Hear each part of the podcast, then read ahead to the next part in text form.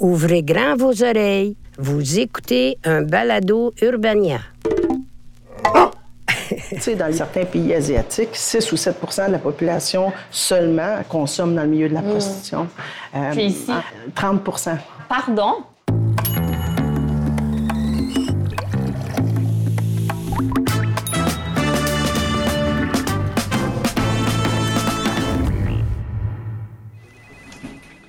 Au Québec, l'été est malheureusement synonyme de recrudescence d'exploitation sexuelle. Il y a des mineurs qui sont victimes de proxénètes et de clients année après année. Je fais l'état de la situation avec Eliane Legauroy, porte-parole du comité Un Trop Grand Prix, et Diane Veillette, agente du SPVM, coordonnatrice du programme Les Survivantes et également conseillère sur la série Fugueuse. Merci beaucoup d'être là. Merci de l'invitation.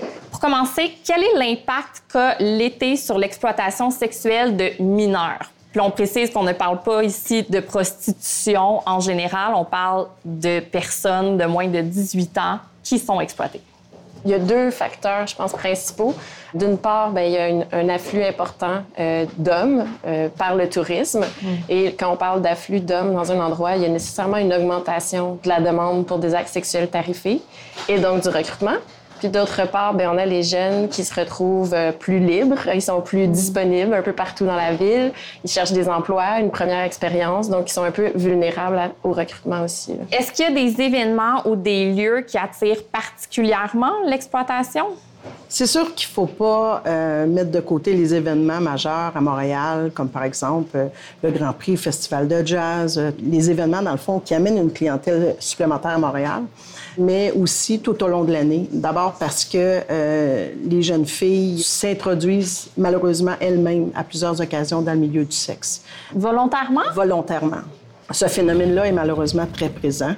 Des filles regardent cette opportunité-là. Dans les centres jeunesse, dans les parcs, près des écoles, où est-ce qu'il y a beaucoup de mineurs. Les recruteuses, parce qu'on parle de recruteuses, c'est plus que des proxénètes mâles, on a de plus en plus de proxénètes filles. Ils vont chercher des proies faciles, on va cibler les carences des victimes. Donc, si par exemple, ce qu'elle veut, c'est faire de l'argent, on va faire entrevoir la possibilité de faire beaucoup d'argent, ça va être payant, c'est toi qui vas choisir tes clients. Ou au contraire, si la personne, ce qu'elle veut, c'est de l'amour, on va le faire miroiter la possibilité d'un amour avec des grands mots comme ma princesse. Et le proxénète, à ce moment-là, va devenir le centre de la vie de la jeune qui va s'embarquer là-dedans, croyant dans l'espoir d'une vie meilleure.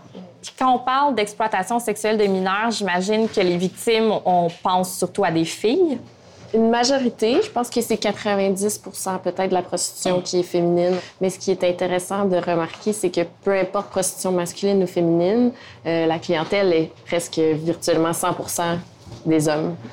Concernant les clients gars aussi, on est en train d'essayer de documenter toute la prostitution masculine. On est vraiment sur le terrain pour essayer d'approcher des gars qui potentiellement sont exploités sexuellement, mais pas nécessairement de la même façon que les ça. filles. Euh, beaucoup sont dans le milieu pour la consommation. C'est vraiment de la prostitution de survie. Le phénomène sugar daddy chez les gars est très imposant. Donc, euh, un homme plus âgé qui va attirer un jeune homme, il va lui fournir logis, vêtements, nourriture et de la drogue en échange du sexe à profusion. Ce qu'on sait, c'est qu'il y en a une bonne proportion qui le font contre leur propre orientation sexuelle. Ah oui. C'est vraiment une problématique auquel on va devoir s'attaquer très, très bientôt. Est-ce qu'il existe un profil type de client qui consomme cette sexualité-là? Les études démontrent qu'il n'y a pas nécessairement de profil de client type. C'est vraiment une question d'habitude. Les gens dans la famille y allaient, les mononcles y allaient, donc on va introduire les jeunes hommes aussi. Euh, Ah, donc, c'est une question de culture. Tu sais, dans certains pays asiatiques, 6 ou 7% de la population seulement consomme dans le milieu de la prostitution. Euh, Puis ici? 30% Pardon? Environ 30% des personnes consomment ici, au Québec. Oui. Je suis extrêmement choquée. C'est une personne sur trois? Oui. Puis vu qu'ils sont plus souvent mariés que célibataires, euh, mariez-vous pas. Oh mon Dieu! OK. Ouais, Puis est-ce qu'il existe un profil type de fille qui est victime d'exploitation sexuelle? C'est un peu comme pour la violence conjugale ou les agressions sexuelles, en ce sens que personne n'est à l'abri. Il n'y a rien qui nous prédispose à être victime de cette violence-là. Ça peut être des parcours de vie qui sont vraiment variés, comme euh, justement tomber en amour, être dans une situation de précarité économique, on vit un revers de carrière. On a vu des femmes euh, à la clé, notamment, qui, qui sont entrées dans l'industrie du sexe. Elles avaient leur maison, leurs enfants étaient grands, euh, mais dans une situation de, de revers de fortune, elles se retrouvent dans l'industrie du sexe. Donc, il y a vraiment toutes sortes de chemins, mais il y a quand même quelque chose qui les relie, c'est qu'on voit beaucoup une prévalence du vécu de violence sexuelle qui est un peu plus élevée quand même que dans la population euh, en général. Aujourd'hui, en 2019, c'est plus comme avant. Tu sais, avant, on disait c'était des filles qui venaient de quartiers défavorisés, Mm-hmm. dont les parents étaient plus ou moins outillés. Maintenant, c'est, on voit dans nos dossiers de toutes des filles qui, sont au PEI. euh, Le des- programme d'études internationales. Vraiment, des filles qui font du sport à côté, des filles performantes dans la vie. Les parents aimants, famille unie, Exact. comme dans Fugueuse. Ce qu'on voit beaucoup, c'est les jeunes filles, 13, 14, 15 ans, qui vont être introduites dans le milieu de la prostitution. Nous, on appelle ça une période de désensibilisation.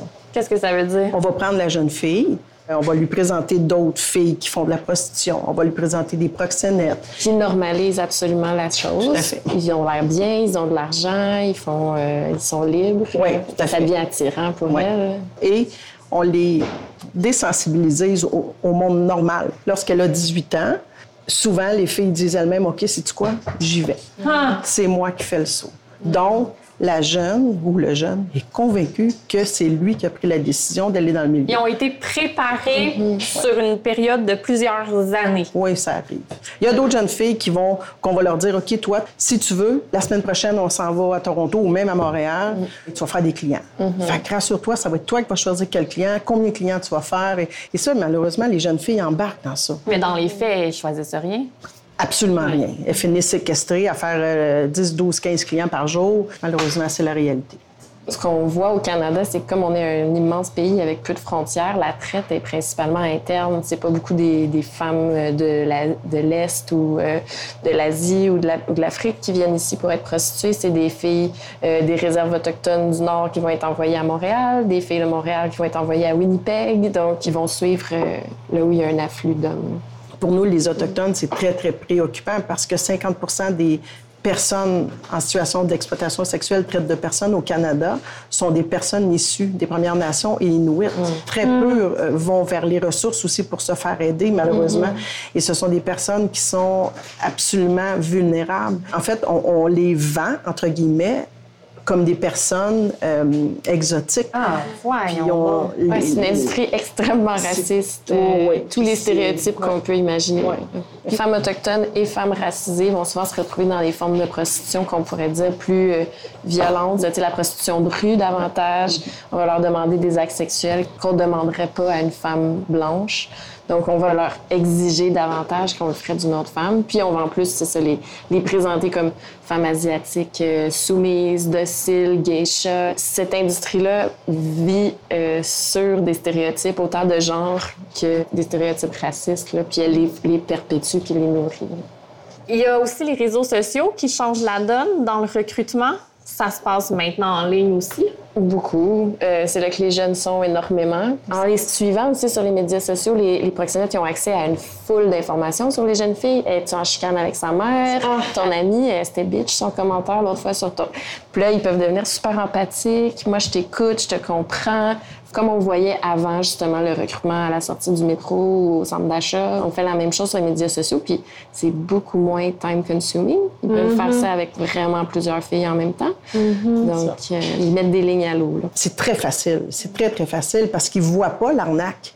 Et tranquillement, pas trop vite, le prox ou la recruteuse ou le recruteur va donner rendez-vous à la jeune. Viens, il y a un party à telle place, à telle heure. Ça va être le fun, va avoir un petit peu de drogue. Ça va être vraiment cool. Puis la jeune s'en va là-dedans. Puis Elle bien en souvent, confiance. elle amène un autre ami avec elle. Elle est en confiance. C'est un nouvel ami. Moi, j'entends ça, puis évidemment, euh, ça m'alerte. Tu sais, j'ai- des neveux et nièces, j'ai pas d'enfants, mais même là, je connais des enfants, puis j'ai pas envie qu'ils qu'ils tombent dans cette roue-là. Euh, comment on fait pour prévenir ces cas-là, qu'on soit un membre de la famille ou même un jeune?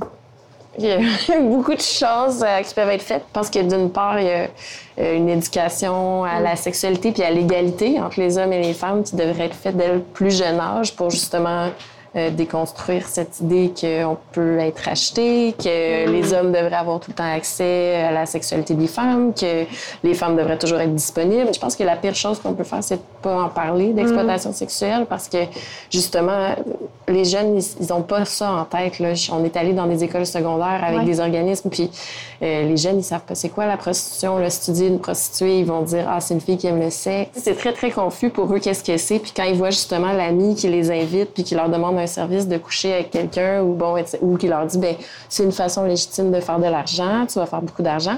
Ils n'ont pas les, les, outils pour euh, déconstruire ça, déconstruire ce qu'on leur dit, puis voir le risque qui vient Mm. avec. Donc vraiment, je pense que leur en parler, euh, les mettre en garde, puis les aviser qu'il y a des ressources parce qu'il y en a plein aussi pour les jeunes. là. Donc, euh, s'ils ont des questions puis qu'ils veulent pas parler à leurs parents, ce. Ouais. qui est normal, il y a- ouais. complètement. il y a des ressources aussi à Mm. qui ils peuvent parler. Diane, tu as euh, coécrit deux livres sur le sujet. J'imagine que tu as quelques conseils. Oui. oui, en fait, euh, j'ai quelques conseils, c'est sûr. C'est sûr qu'il faut aborder le sujet. Puis je suis contente de savoir qu'en 2019, il commence de plus en plus à avoir dans les écoles l'éducation à la sexualité. Ben oui. Il faut respecter son corps, il faut respecter le corps de l'autre personne. Il faut faire en sorte de connaître en bout de ligne le geste qu'on pose, de donner, de se donner comme ça, tu sais. Juste parler des choses aussi, euh, encore banales, juste la musique que nos jeunes écoutent.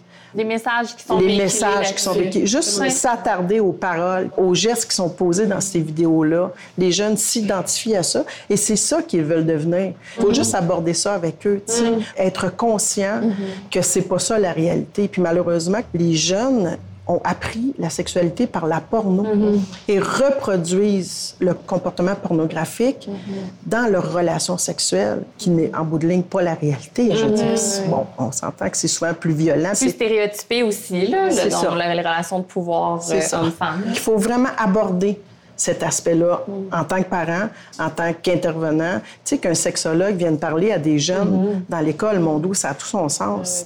Ben c'est euh, c'est pour un bon euh, québécois euh, décollissant tout ça?